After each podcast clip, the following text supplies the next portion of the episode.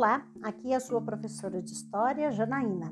Vamos agora analisar o que foi o governo de Floriano Peixoto, o segundo presidente da República a assumir o poder político no Brasil e governou de 1891, após a renúncia de Deodoro da Fonseca, até 1894, quando então o seu mandato teve fim.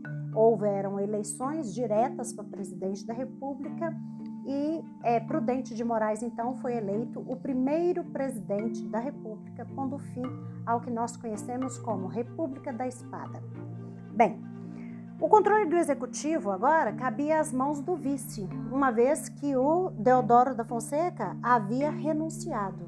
E uma das primeiras medidas que o Floriano Peixoto fez assim que assumiu o poder foi reabrir o Congresso Nacional. Reabriu o Congresso e também encerrou o estado de sítio. O novo governante, autoritário também, como Deodoro da Fonseca, estava longe de representar uma unanimidade no Brasil. Um dos elementos mais agrava agravantes aí de contestação da ordem que se estabelecia naquele momento a, estava na falha é, na Constituição. A lei determinava que, caso o presidente não cumprisse dois anos do mandato, o vice-presidente deveria convocar novas eleições para o cargo de presidente. Entretanto, é, Floriano Peixoto argumentava que a lei possuía uma contradição jurídica evidente ali. Como convocar novas eleições em um país que nunca tivera uma eleição para presidente? Aproveitando-se dessa situação, ele resolveu cumprir o parágrafo 2 do artigo 1 das disposições transitórias, que estabelecia, abre aspas, o presidente e o vice-presidente, eleitos na forma deste artigo, ocuparão a presidência e a vice-presidência durante o primeiro período presidencial. Floriano, então, utilizou desse artigo para poder conseguir o precedente e ele governaria, então, até o final do mandato, em 1894. A oposição, claro, ao vice-presidente foi conduzida por várias frentes. Em março de 1892, por exemplo, Floriano recebeu uma carta-manifesto de 13 generais, exigindo a convocação de eleições. Foram todos punidos.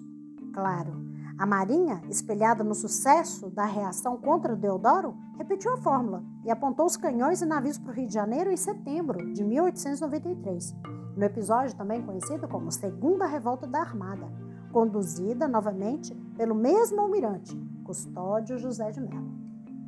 No mesmo ano, o Sul foi palco de um dos mais violentos episódios ocorridos em solo nacional durante a República, a Revolução Federalista, que durou de 1893 a 1895.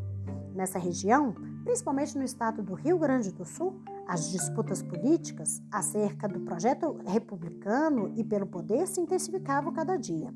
Os defensores do ideal positivista concentrados no Partido Republicano Rio Grandense, PRR, liderados por Júlio de Castilho, enfrentavam o Partido Federalista, defensor de um projeto liberal e descentralizador. Entre suas lideranças, destacava-se Gumercindo Saraiva. As disputas no Sul assumiram uma feição de guerra civil a partir do ano de 1893, quando as forças federalistas pegaram em armas contra o governo estadual chegando a ocupar os estados do Rio Grande do Sul, Santa Catarina e Paraná. Com as tropas do Júlio de Castilho contavam com o apoio do governo de Floriano Peixoto, os federalistas, também chamados de maragatos, assumiram uma postura anti-florianista, unindo-se aos participantes da Segunda Revolta da Armada, que haviam se deslocado para a cidade de Desterro, capital de Santa Catarina, hoje cidade de Florianópolis. Apenas em 1895, durante o governo de Prudente de Moraes, as tropas federalistas foram derrotadas pela União, entre contingentes do governo federal e as tropas estaduais. A Revolução Federalista teve como saldo a morte de mais de 5 mil pessoas, sendo muitas degoladas quando capturadas pelas tropas inimigas.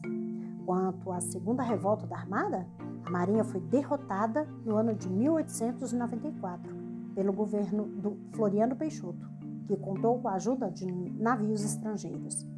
As atitudes repressoras de Floriano mantiveram duas homenagens ao presidente: a alcunha de Marechal de Ferro e a mudança do nome da capital de Santa Catarina de Desterro para Florianópolis. Encerra-se assim o período conhecido como é, o governo de Floriano Peixoto.